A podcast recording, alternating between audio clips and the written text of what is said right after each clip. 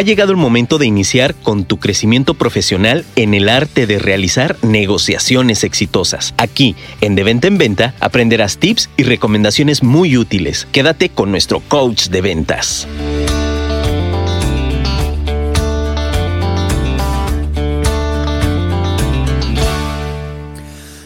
Buenos días amigos, ¿cómo están? Espero que se encuentren muy bien. Bienvenidos a De Venta en Venta de Afirma Radio. Eh, el día de hoy es especial porque como, como se los comenté en la emisión pasada, tenemos un invitado, un invitado muy especial. Eh, en un ratito más lo, vamos a presentar. Y bueno, recordate que si te perdiste el programa anterior, donde hablamos de la velocidad de la confianza, cómo afecta, cómo crearla y cómo puede acelerar tu proceso de venta, te invito a que lo escuches en nuestro podcast está en, Spotify. Encuéntranos como de venta en venta. Allí podrás encontrar eh, cada uno de, los programas que hemos transmitido a través de Afirma Radio.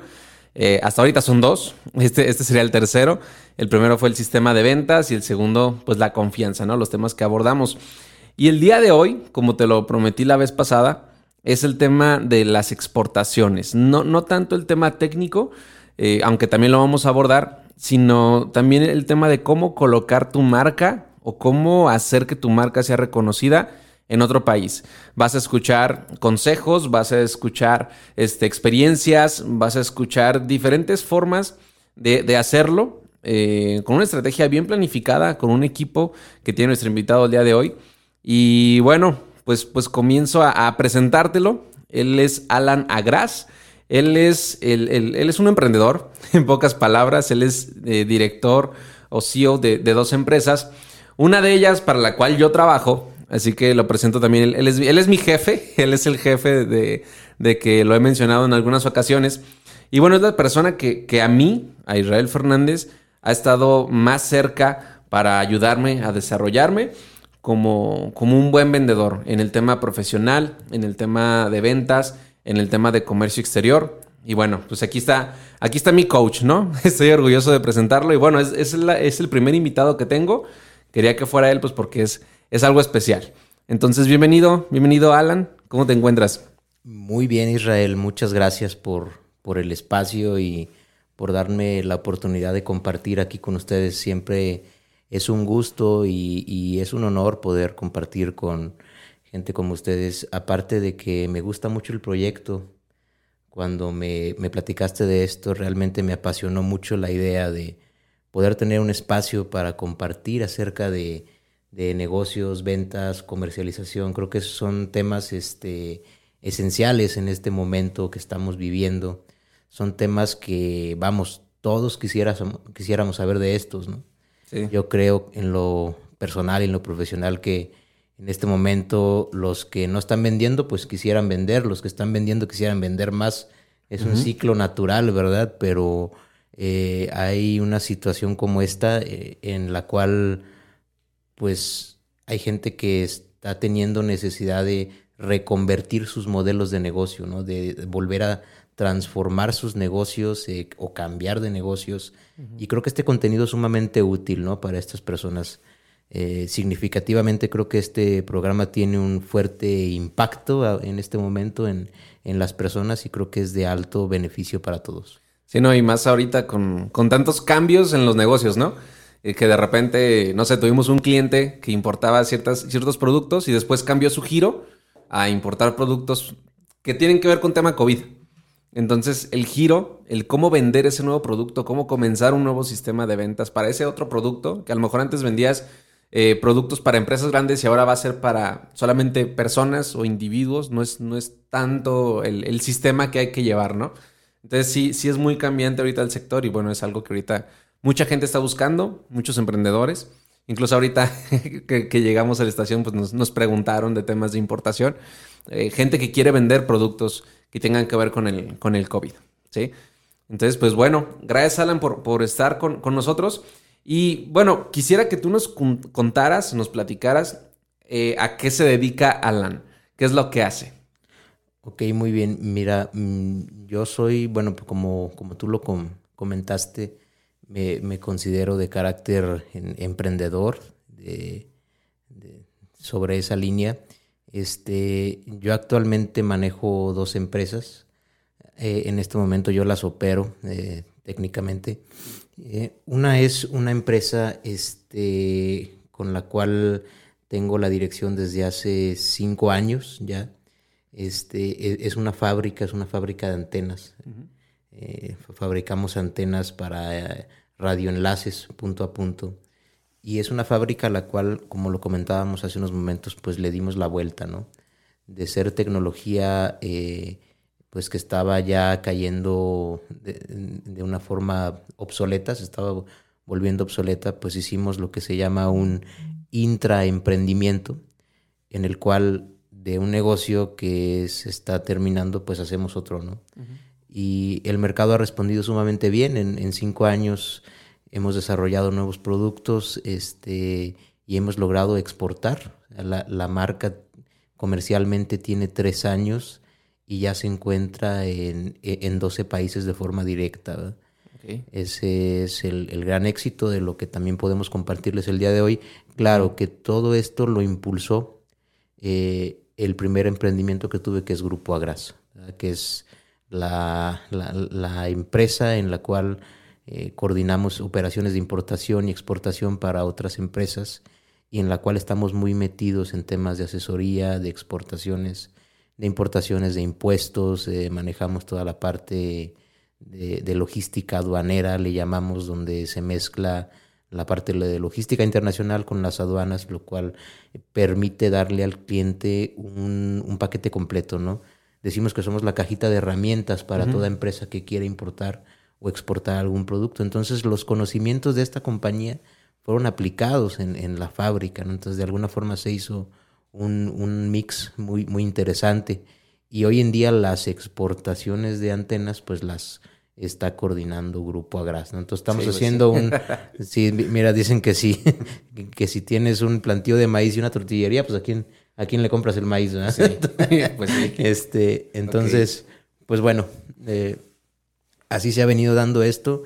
Logramos hacer el, negocio redondo y atender los dos mercados eh, prácticamente. Bien.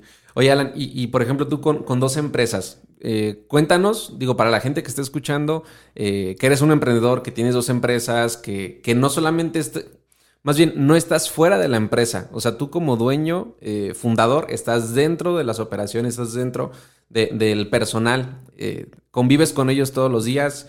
¿Cómo, es un día de Alan Agras? Un día normal, de lunes a viernes. Mira, este, pareciera que fuera complejo, difícil o estresante tal vez manejar dos compañías al mismo tiempo, pero eh, es posible y es posible cuando tienes un gran equipo, ¿verdad? Yo, yo creo que si pudiéramos hablar de, negocios o de, empresas y, si tocáramos el tema de la de parte operativa de las compañías, lo más esencial son las personas. Sí. Entonces, si tú tienes excelentes personas en, el equipo y logras hacer relaciones y, asociarte con personas valiosas, personas que realmente quieran eh, compartir una visión y, trabajar, las cosas empiezan a trabajar de forma automática. Parece pues eh, increíble, pero es, es, real. Un día de, de Alan Agras, pues vamos, este, tenemos varias metodologías implementadas en ambas compañías que automatizan todo, que tenemos una dinámica de juntas, este, tenemos objetivos este, semanales, objetivos mensuales, anuales, trimestrales. Este, vamos, la, la, gente está comprometida, cada quien sabe lo que, lo que tiene que hacer, cada quien sabe qué se espera de ellos. Y eso hace que mi día sea muy llevadero, eh, que fluya y que en verdad eh, mi día esté enfocado en cosas realmente importantes. Eso es lo que nos ha permitido tener eh, un buen porcentaje de crecimiento en ambas compañías.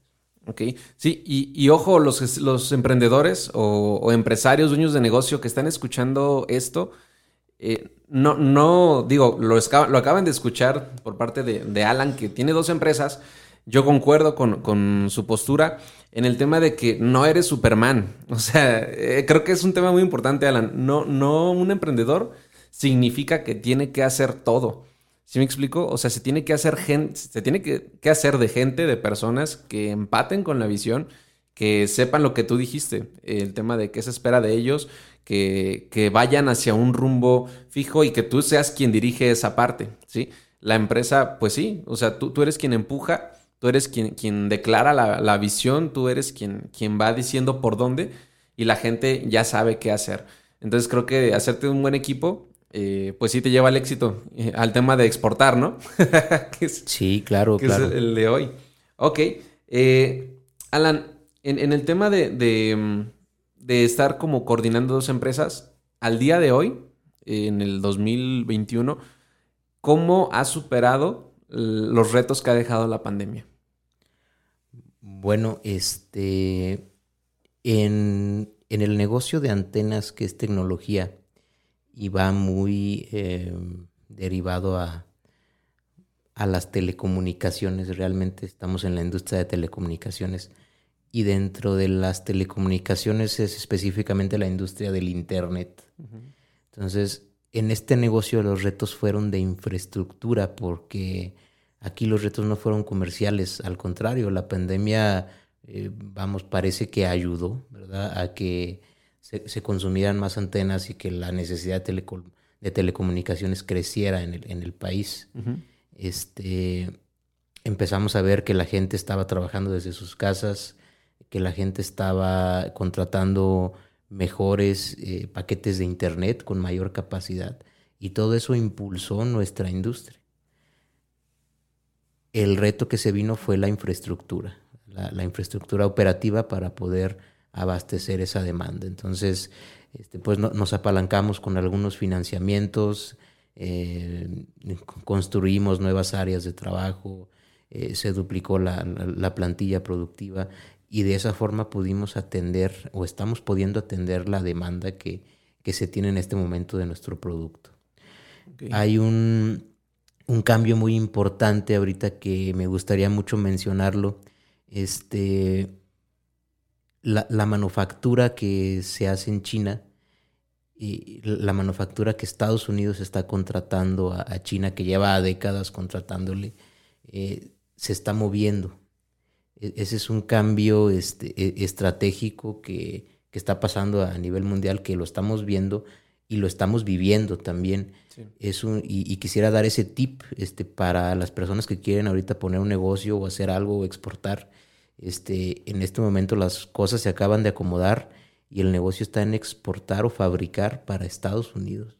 Okay. ¿Por qué? Porque Estados Unidos está cambiando eso, ya no quiere fabricar en China y la segunda opción es México o Latinoamérica. ¿verdad? Entonces, ese es un tip reciente que entró este año, eh, que ya venía gestándose y, y, es la oportunidad. Es la oportunidad para buscar empresas en Estados Unidos que quieran productos hechos en México. Entonces, es, es el momento ahorita para, para los momento. fabricantes mexicanos. Si en, un momento, si en un negocio te quieres meter el día de hoy, en el 2021, uh -huh. es métete en manufactura, en, en, en maquilas, este, en agro, en todo lo que va para, para Estados Unidos. ¿verdad? Entonces, este tema se vuelve de vital importancia. Nosotros así lo estamos viviendo. Entonces, ese es un punto. En el negocio de la logística fue más retador en el tema de Grupo Agras. ¿Por qué? Porque 40% de nuestro negocio dependía de China. Sí. O, o, o, depende actualmente de, de China. ¿no? Entonces, China empieza, antes que todos, em, empezó primero con el problema de, de la pandemia China empieza eh, a, en diciembre de 2019, uh -huh. si no mal recuerdo, ya empieza con problemas. En, en, enero de 2019 ya está cerrado el país de China, ya las empresas están deteniendo operaciones y nosotros con ese negocio. ¿no? Sí, Entonces, en esa fecha nos empezó a pegar exacto, duro el tema de la pandemia. En, exacto, sí, en, en automático, imagínate cualquier negocio que en automático pierde el 40% de sus ventas. Sí. Cualquier negocio, ¿no? Que le bajen el 40% de sus ventas de un mes a otro sin, sin tener nada previsto, este, vamos, es, es un impacto interesante, ¿no? Y, y, lo peor, pues que, bueno, hay, hay, empresas que les bajó un 80% sus ventas, ¿no? Uh -huh. Pero eh, empezó a ir bajando a, a, principios de este año 2020. Y nos pusimos a pensar y dijimos, bueno, pues, ¿qué, podemos hacer? Este, vamos a jugar eh, a no perder, porque pues, definitivamente ganar en este momento está difícil. Entonces vamos a jugar a no perder, ¿no? Pusimos a, a, fijar metas, este, metas de venta eh, muy claras que la gente tenía que cumplir y se le explicó a la gente que teníamos que cumplir esas metas para subsistir como, como oficina, ¿no? Correcto. Entonces, y vuelvo al tema del equipo, ¿no? del valor de la gente, ¿no? La gente muy comprometida se puso la camiseta y dijo, pues vamos a hacer esto, ¿no? Eh, abrimos nuevos servicios, metimos nuevos servicios que antes no hacíamos, que ahora se estaban demandando, eh, empezamos a hacerlos, eh, nos fijamos dónde estaba el negocio, porque cada crisis, las crisis son un, caldo de cultivo de oportunidades, yo digo, ¿no? O sea, pasa una crisis y, tienes que estar con los ojos bien abiertos para ver qué oportunidad hay. Eh, y de pronto ya estábamos, ya no estábamos despachando máquinas ni herramientas, pero ya estábamos despachando gel antibacterial. y ya estábamos despachando en aduana de Guadalajara eh, cubrebocas. Y empezamos a despachar este caretas y todo eso. Y de pronto dices, oye, pues ya el negocio está, está bueno, ya, ya se, está recuperando, y los nuevos servicios se están dando porque la gente ahora está comprando por internet y tiene mercancías atoradas en el aeropuerto. Pues hay que ayudarles. Sí. Ese es el fin de nosotros, ¿no? Ayudar a alguien a, importar o exportar de manera fácil y sencilla, ¿no? Esa es parte de nuestra misión como, como compañía. Entonces, fuimos manejando, fuimos pivoteando, cambiando este, la, estrategia. Eh, ya que le entendimos a la pandemia, digo, cuando ya le entendimos, dijimos, bueno, hay que dejar de, jugar a, no perder, hay que jugar a ganar. Se reclutaron más vendedores, se fortaleció la fuerza de ventas, nos, dimos cuenta que hubo cambios estratégicos que nos beneficiaron.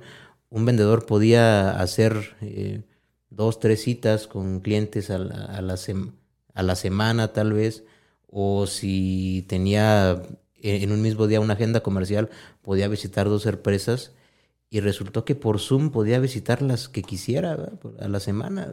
Entonces éramos más eficientes haciendo videoconferencias. Entonces esos cambios estratégicos nos empiezan a ayudar. Definitivamente montarte sobre una estrategia digital es algo que se tiene que hacer sí o sí. Nosotros lo, hicimos. Eh, se fortaleció la fuerza de ventas, se fortaleció el departamento de, de pricing en la compañía para entregar más proyectos más rápidamente y, y, aquí estamos, ¿no? Cerramos un excelente año, el, el 2020, y, y, las cosas pintan mucho mejor ahorita en, en Grupo Agras, ¿verdad? Bien. Esa sería mi, mi, respuesta sobre cómo se manejó el tema de, de pandemia en negocios muy diferentes. Sí, sí, sí. Ok.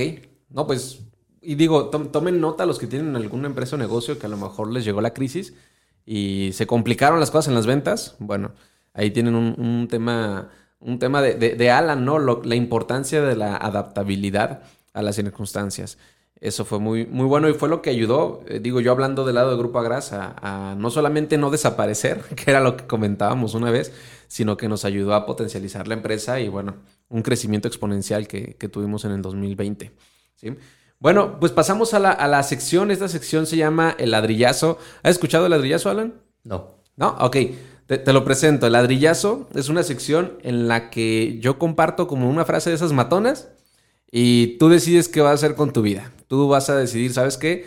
Este, esta frase me cayó, me pegó en la cabeza duro. y la voy a anotar a lo mejor en mi libreta, pero voy a seguir mi vida como si no hubiera pasado nada. Esa es la primera alternativa. La segunda es que yo te viento el ladrillazo, te pega en la cabeza, la anotas en tu libreta, que tú eres mucho de, anotar en tu libreta y decides hacer un cambio. Decides aplicar esa frase. Entonces, por eso se llama ladrillazo. Yo te lo aviento y tú vas a decidir qué hacer con esa frase. ¿Lo, vas a desperdiciar, la vas a dejar allí o la vas a utilizar para seguir construyendo, seguir edificando? ¿Sí? Por eso es un ladrillo. Yo te aviento el ladrillazo. ¿Sale? Y bueno, este, este ladrillazo, esta frase matona que, tengo el día de hoy es de un libro que también he leído que se llama eh, La psicología de las ventas de Brian Tracy. Este, tú también lo has leído. Y es la siguiente. Si estás en las ventas y temes al rechazo, has escogido el modo de vida equivocado. Repito, si estás en las ventas y temes al rechazo, has, escogido el modo de vida equivocado. Y nos hemos enfrentado, Alan, a, algunos vendedores que han llegado y se han ido, y hay otros que han llegado y se quedan con miedo al rechazo. Sí, sí, digo, hemos, tenido experiencias. Y ese miedo al rechazo, los que somos vendedores, yo tenía un miedo al rechazo cuando trabajaba antes como, como asesor de, de seguros, cuando yo vendía seguros, me daba miedo que me dijeran que no.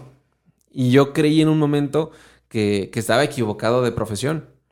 Pero ¿Qué fue lo que me ayudó? Comenzar a leer, comenzar a cultivar, comenzar a desarrollarme, comenzar a ver resultados de que soy bueno y de que a lo mejor, si me dicen que no este, en este momento no me están rechazando a mí, a lo mejor están rechazando nada más mi producto o a lo mejor no es el momento en, ese instante para que ellos decidan comprarme.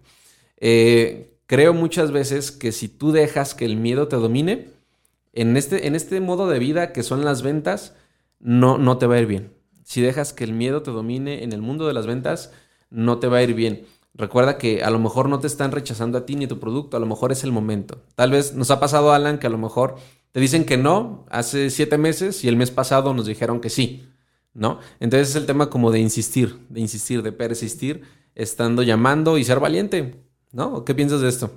Claro, no, definitivamente en, en, las ventas un vendedor tiene que ser positivo, sí. ¿verdad? Eh, eh, esta semana eh, hacíamos una pues una reflexión este, con las áreas administrativas y las áreas financieras y, decíamos es que un, buen financiero pues es pesimista el, que es buen financiero es pesimista prevé ahorra ese se prepara, capitaliza la empresa, cuida la liquidez. ¿Por qué? Por si algo vaya a pasar. una empresa este, con buenos financieros son esas empresas que, tienen uno, dos, tres meses de, liquidez o hasta más. Entonces los buenos financieros son pesimistas, este, pero los vendedores pesimistas pues, no sirven. y imaginemos que un vendedor sale a la calle diciendo, oye, no voy a vender, no voy a poder, va a ser un mal día. No, no hombre, pues, pues qué clase de vendedor ese no, no va a vender. Sí. Entonces un vendedor, a, diferencia de un financiero, pues debe ser positivo, ¿no? Debe ser muy, muy optimista, ¿no? Sí. Y, el tema del rechazo es algo natural, ¿no? Eso es algo natural en el ser humano. Todavía hay vendedores eh, experimentados que en una llamada de, seguimiento, en, un contacto, les, pues, les da miedo esa llamada, ¿no? Esa siguiente llamada. Y, es un, algo que ahí está y que, tiene uno que estar superando, ¿no? Constantemente. Sí, ahora, ¿cómo se te quita el miedo? Haciéndolo. sí. Haciéndolo. Claro, claro. Ah. Este, una de las técnicas más tradicionales de venta y más antiguas, pues es la llamada en frío, ¿no? Sí. estas llamadas en frío. Ahorita ya eh, ha cambiado, hay muchos sistemas de marketing especializado que pues te traen prospectos a, la mesa, pero eh, este tipo de, ejercicios son los que hacen a, un vendedor, ¿no? Son los que le forjan la, actitud, ¿no? La, llamada en frío, el puerta en puerta. Sea, son los que forjan un, un carácter eh, pues que te programa para el éxito, yo diría, ¿no? Es ese tipo de actitud. Sí, sí, sí. se forma el caparazón, ¿no? Exacto. De, que hemos hablado, un caparazón, De, acero. Sí. Pues bien, eh, digo, este hábito de la lectura, aprovechando, yo lo tomé de, de, pues de Alan Agras. Él, cuando recién entré a trabajar en Grupo Agras, él a todos los empleados, a todos nos ponía a leer un libro, ¿verdad? Un libro mensual. Todos teníamos que leer un libro. Este, y ahora, bueno, yo lo que yo hago con, mis vendedores es que cada, yo tengo los libros que me dio Alan, eh, los tengo ahí como en una especie como de mini biblioteca ahí en la oficina. Y cada mes yo les estoy rolando libros de ventas. ¿Por qué? Porque fue lo que me ayudó a mí a crecer. De hecho, este, hay veces que yo llego en las mañanas, cuando llego más temprano a la oficina, Alan está leyendo. Casi todo el tiempo en las mañanas está leyendo. Entonces es otro hábito, es otra cosa que, que te ayuda muchísimo al crecimiento. ¿Sí o no?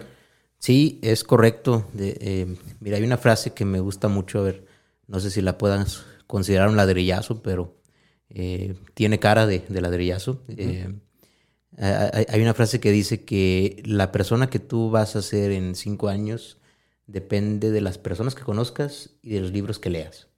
¿Verdad? o sea, la persona que, va, que tú vas a ser en cinco años depende de las personas que conozcas y de los libros que leas. Entonces, es en lo que te vas a convertir, ¿no? Y, la lectura es una excelente herramienta para eh, el desarrollo personal. Entonces, definitivamente la, cultura del club de lectura nos ayudó mucho, forjó gente muy, pues muy inteligente, muy disciplinada y con una excelente actitud. Entonces, este es algo que yo recomendaría ampliamente. Perfecto. No, sí, sí me cayó el ladrillazo. Bien, Alan. Pues bueno, pasamos a los comerciales. Enseguida regresamos. Ahora sí vamos a abordar el tema de cómo comenzar a vender en otros países. Regresamos. Y bueno, estamos de regreso, amigos, con, nuestro invitado especial, Alan Agras. Eh, como los, mencioné, él es el director de, dos empresas y bueno, es experto en tema de, la venta fuera de otros países. Una de sus empresas eh, se ha posicionado muy bien, muy, muy bien. Creo que es de dos años o tres años para acá, que empezaron ya a comenzar con, exportaciones a Estados Unidos, creo que también Canadá, parte de Centroamérica. Y bueno, ahorita él nos va a platicar un poco más acerca de, esos proyectos. Eh, Alan, ¿qué, tipo de producto, para los que no nos escucharon antes de los comerciales, qué tipo de producto es el que tú vendes en otros países? Muy bien, nosotros vendemos antenas para radioenlaces, punto a punto. Punto a punto. Que son como eh, conectan internet, ¿no? Algo así me habías explicado. Es correcto. Eh, creamos un enlace inalámbrico que puede llegar hasta 100 kilómetros a través del aire. ayuda a conectar comunidades alejadas. Este, eh, se venden por pares las antenas. Las antenas requieren un radio, no trabajan solas. Y hay, hay varias marcas de radio que son compatibles con nuestras antenas. Este, un dato importante, eh, Israel, en México solo 22% de la población tiene una conexión eh, en su casa de Internet. Órale. Es un dato interesante. Entonces, cuando hablas de un 22% en un país como México, más o menos 30 a 40 millones, es decir, que México está muy poco conectado, ¿verdad? Aunque veamos este, infraestructura de telecomunicaciones muy pocas personas tienen acceso a una conexión de Internet. Entonces, cuando generamos este negocio, siempre pensamos en el impacto social que iba a tener, en el problema que íbamos a resolver. Y dijimos, no, pues es que estas antenas van a permitir hacer llegar la comunicación a lugares de difícil acceso, lugares muy intrincados. Entonces, ese es uno de los fines también de, la marca, ¿no? Que el enlace punto a punto llegue a esos lugares donde la fibra no puede llegar. Órale. Pues imagínate en Oaxaca, hay bastantes municipios donde no, hay infraestructura, no puedes meter fibra ni otro tipo de tecnología más que el aire, ¿no? enlace punto a punto. Así es. Wow. No, y Centroamérica, bueno, he escuchado de, Colombia, ¿no? Que también es, un reto la comunicación allá. Exacto. El, mercado, desgraciadamente, el, mercado está en este, países menos desarrollados, donde se requiere más, más infraestructura y más conectividad. Ok. Eh, ¿A qué países ya estás exportando, Alan? Actualmente estamos exportando a, Centroamérica. En Centroamérica estamos en Guatemala, en Costa Rica, en El Salvador y Honduras. Este, estamos exportando a Estados Unidos. Este, de Estados Unidos hay gente que está mandando nuestras antenas a Canadá también.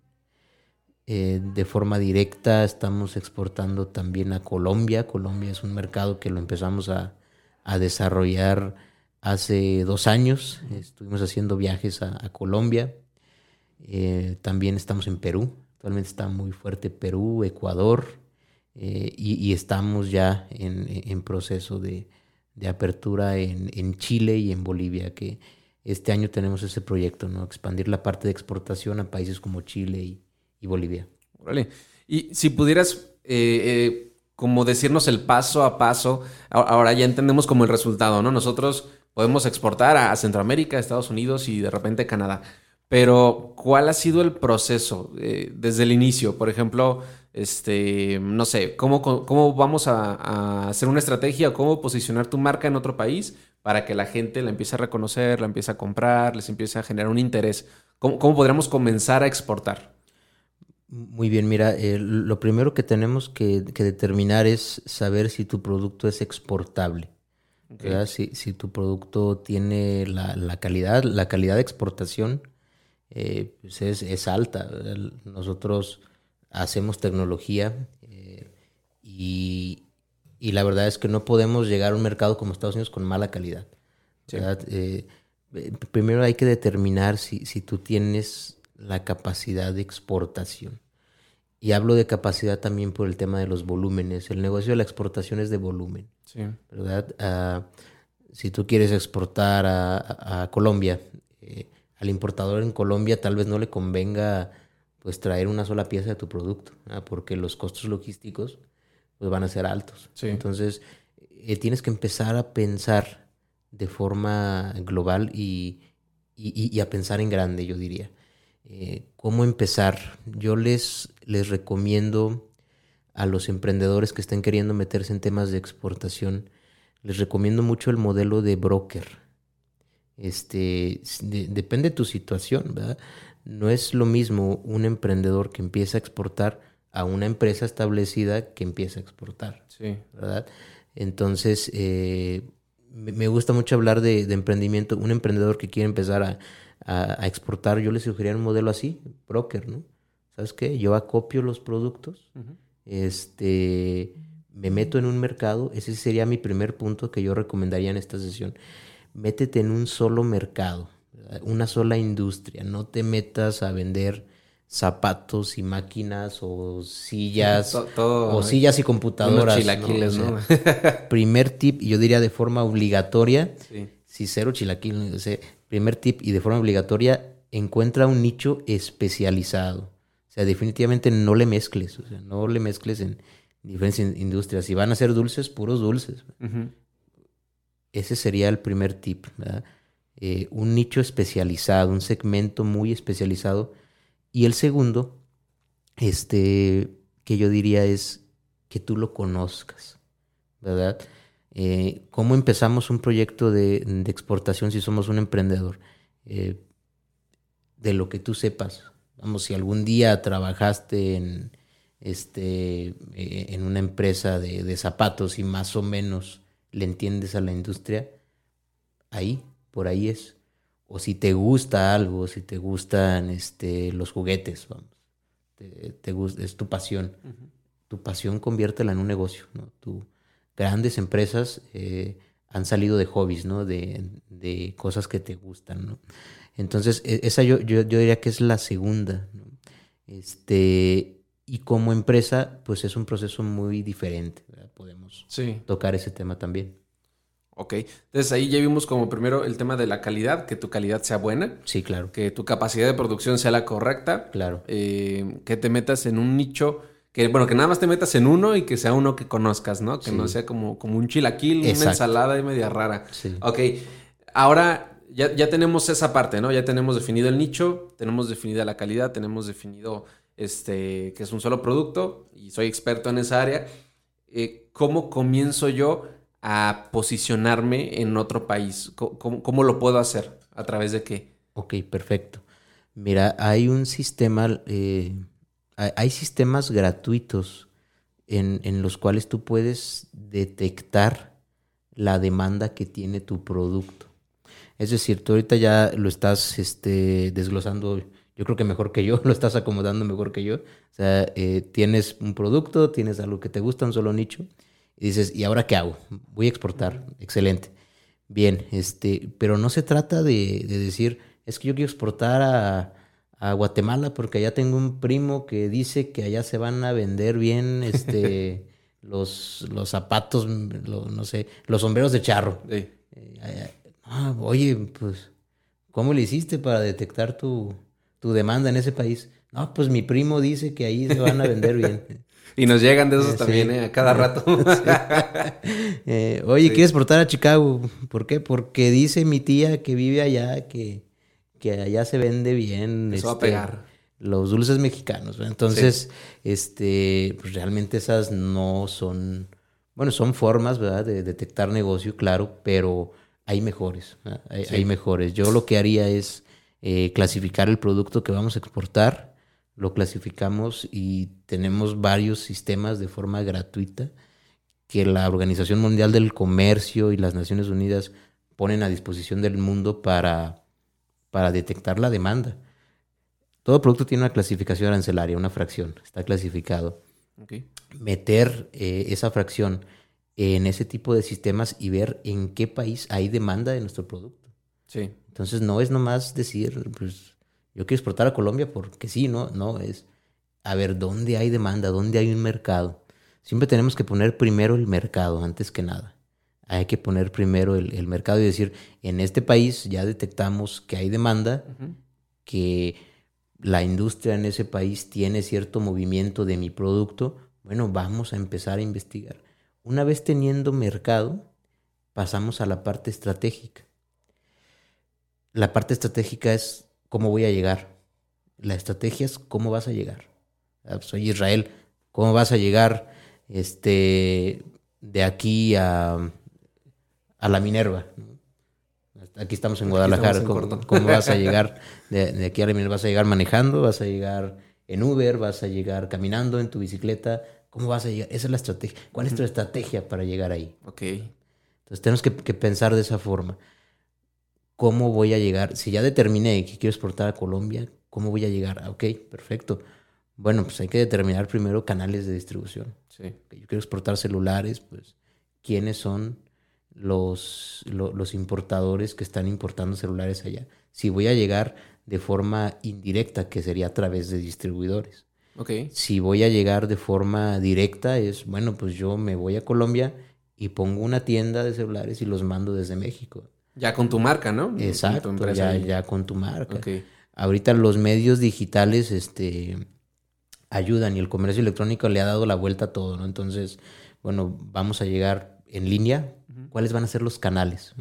Entonces, una investigación estratégica muy fina de cómo vamos a, a entrar eh, y, yo te digo rápidamente esas formas, ¿no? A través de distribuidores, de forma directa, eh, puedes llegar también este, vía comercio online, eh, puedes llegar a través de un socio, puedes buscar una empresa este, que se dedique a lo mismo que tú y con la cual hagas una sociedad para empezar a vender en, ese país. O sea, hay distintas formas de, llegar, ¿no? De, tener la, estrategia correcta para empezar a vender.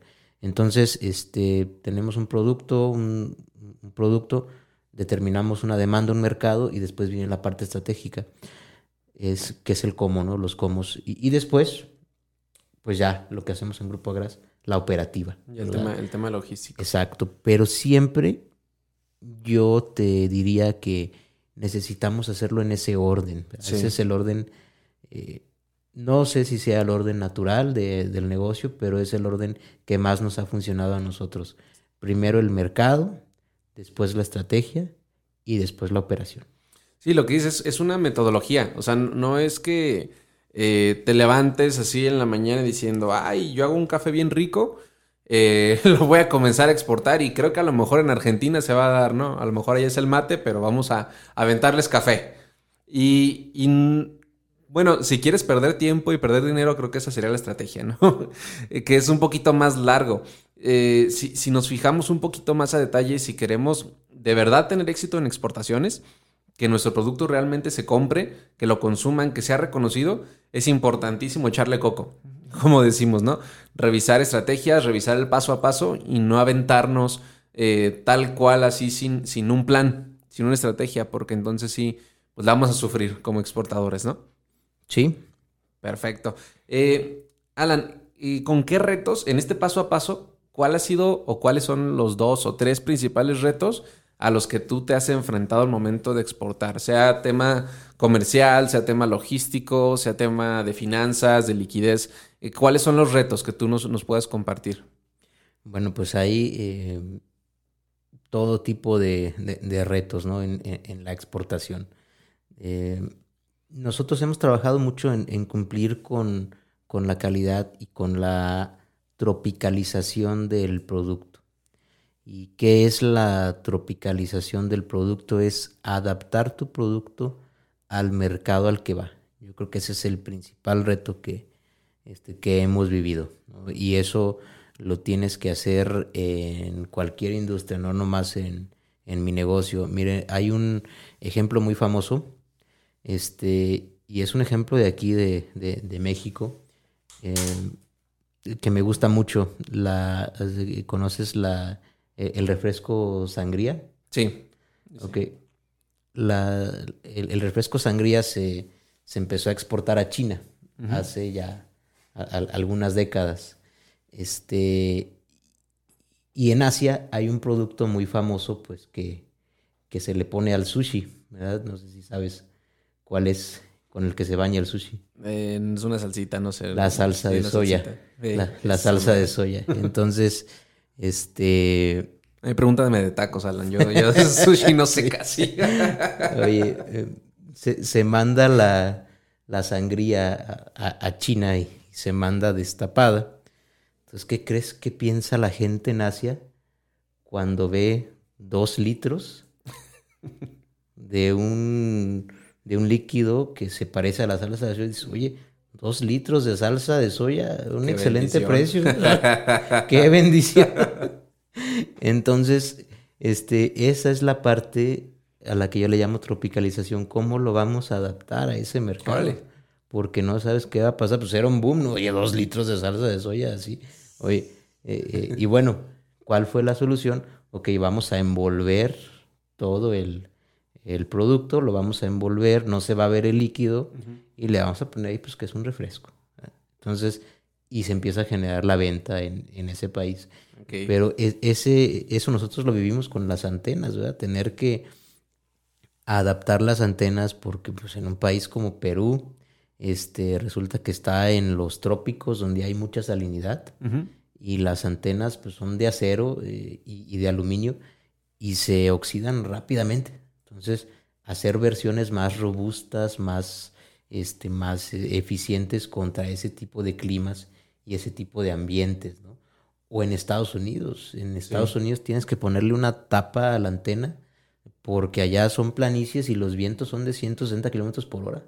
Y se la llevan. Sí, cuando aquí en México, gracias a las montañas, gracias a la Sierra Madre Occidental y a la Sierra Madre Oriental, pues no tienes ese tipo de vientos tan fuertes. Sí. Tienes vientos en los cabos de 120 kilómetros por hora en época de huracanes. Nada más, es lo que reporta con agua, pero pues en Texas hay vientos mucho más fuertes, ¿no? Entonces, todas las antenas tienen que ir con tapa, tapadas para que no se las lleve el viento. Sí. Las antenas están en la torre, bien. Ese, es el tema con, los retos, ¿no? A lo mejor la adaptabilidad de tu producto a, otro país. Exacto. Bien, Alan. Pues regresamos, vamos a unos comerciales. Enseguida continuamos hablando un poquito más acerca de la venta en otros países, cómo exportar tu producto. Regresamos, amigos, eh, con el tema de, de cómo vender tu producto en otros países, cosas que hay que considerar, tanto en el tema comercial, en el tema financiero y tema logístico. Un tema importante, Alan, que digo, el tiempo ya nos está comiendo, pero me gustaría que a lo mejor tú nos recomiendes qué tipo de Incoterm o nos expliques qué es un Incoterm, la negociación que puede llevar un exportador con un importador, con su cliente. ¿Cuál, cuál recomiendas tú o cuáles son las, las más frecuentes? Ok, mira, lo ideal en temas de Incoterms, este, a lo mejor ahorita meternos en algo como los Incoterms tomaría mucho tiempo, pero en resumidas cuentas y de forma muy práctica. Me gustan los ejemplos muy simplones, muy, muy sencillos, este, que, lo, que lo transmitan de, forma más, más simple. Los Incoterm definen responsabilidades, riesgos y costos. ¿A quién le toca cada parte? Es decir, eh, yo quiero importar de China y yo negocio con el chino y le digo, ¿sabes qué? A mí me lo dejas en el puerto del puerto de Shanghái para acá es mío, es mi responsabilidad. Yo me encargo de, de costos, de logística, de, todo. E, ese es un, Incoterm, e, ese le llaman el FOB, ¿no? Free on Board. Eh, ¿Qué le sugiero yo a alguien que importa? Que él recoja su producto en, en el país donde lo tenga que recoger. ¿Por qué? Porque si él lo recoge, en, China, digamos, tomando este ejemplo, si él lo recoge en China, en la bodega de Beijing de su proveedor, él tiene el control de su carga. Sí. Él tiene eh, la capacidad de moderar los costos, es decir, cuánto va a pagar. Él tiene una trazabilidad. Ese es lo ideal, que tú digas, yo lo recojo en Beijing y le voy dando esa trazabilidad hasta que llega a mi bodega aquí en el Álamo Industrial, en Guadalajara, por ejemplo. Entonces, eh, eso es lo ideal, eso es lo que hacemos en Grupo Agras nosotros, darles ese servicio completo a los clientes para que tengan todo el control de su carga, tengan la trazabilidad en tiempo real de dónde viene su contenedor. Su contenedor es dinero. Sí. Es una inversión ahí. Entonces, eh, yo creo que es importantísimo que un importador cuente con una compañía que le dé eso, el control de su carga y un perfecto manejo en tema de tiempos y costos. Entonces, si hablamos de importadores, lo mejor es recoger en el país que tengas que recoger. Si hablamos de exportación, tú dices, bueno, me quito de problemas y que lo recoja en mi bodega. O sea, al revés, totalmente al revés. Si estás exportando, pues un ex-works, ¿no? Tú le dices, pues tú recógelo en tu bodega.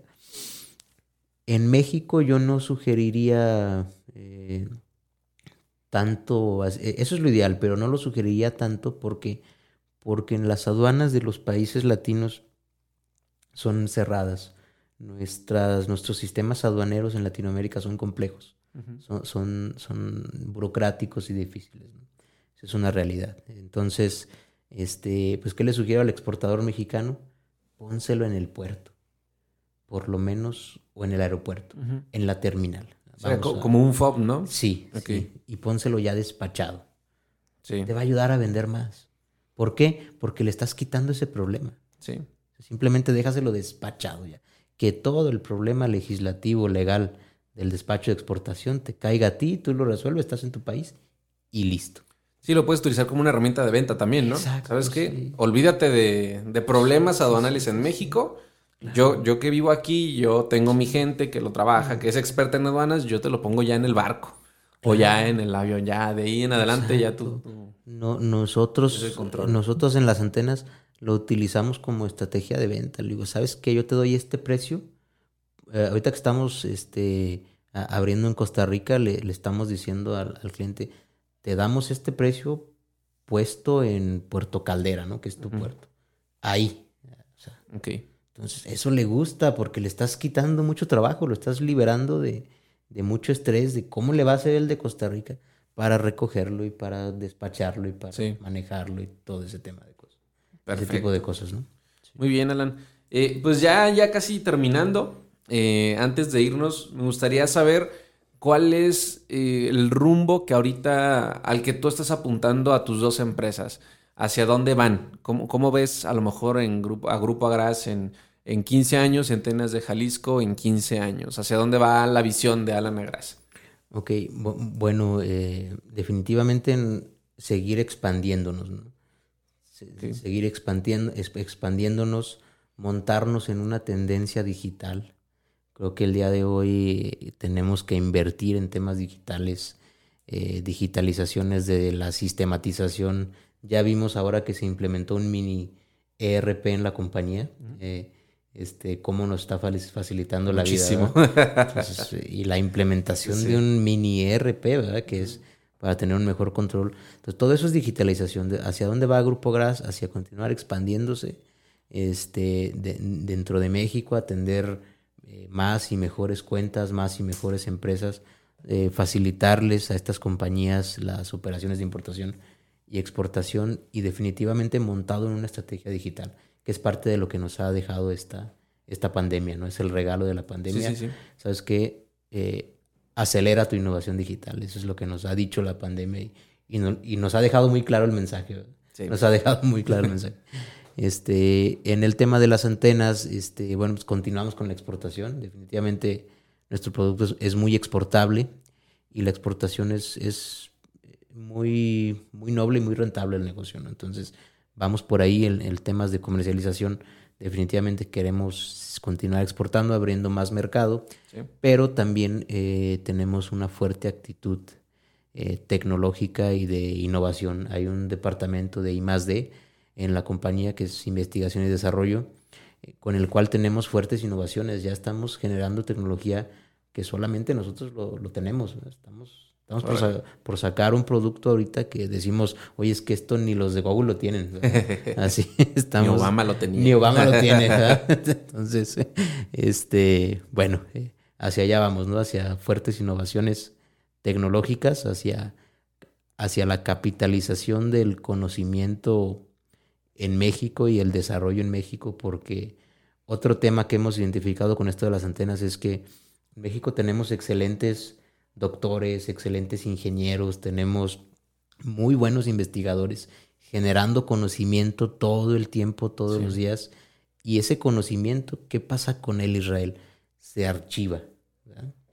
Queda archivado en las universidades, en centros de, investigación, y nosotros eso lo hemos vivido en carne propia, ¿verdad? Como grandes inventos, grandes este, proyectos, inventos mexicanos, están archivados. ¿Por qué?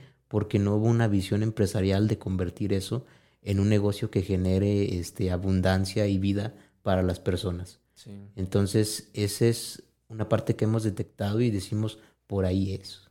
Por Parece que hay talento, ¿no? Solo falta apoyar. Ah, hay talento. sí. Un buen apoyo. Bien. Pues bueno, amigos, como, como conclusión, gracias Alan, gracias por, por tus consejos, por compartirnos experiencias. Y bueno, concluimos con que posicionar tu producto en otro país tiene que ver con calidad, tiene que ver con tu capacidad de producción, tiene que ver con adaptarte a lo que el otro país necesita, tiene que ver con tener un muy buen equipo en el tema de ventas, eh, financiero, logístico, aduanal. Tiene que ver este, pues con las ganas, ¿no? De salir adelante y bueno, llegar a unas buenas negociaciones con tus clientes de, de otros países. Y bueno amigos, hasta aquí llegamos. El día de hoy nuestro programa de venta en venta. Nos vemos en la siguiente emisión con un tema más de ventas. Y eh, pues nos puedes escuchar en Spotify. Puedes buscarme en las redes sociales como israel.fernandez.ur o pues bueno, a, las instalaciones o a, a los contactos de Afirma Radio. Esto sería todo. Muchas gracias y recuerda que el crecimiento es paso a paso, poco a poco y de venta en venta. Adiós. Gracias, Alan. Gracias, Israel.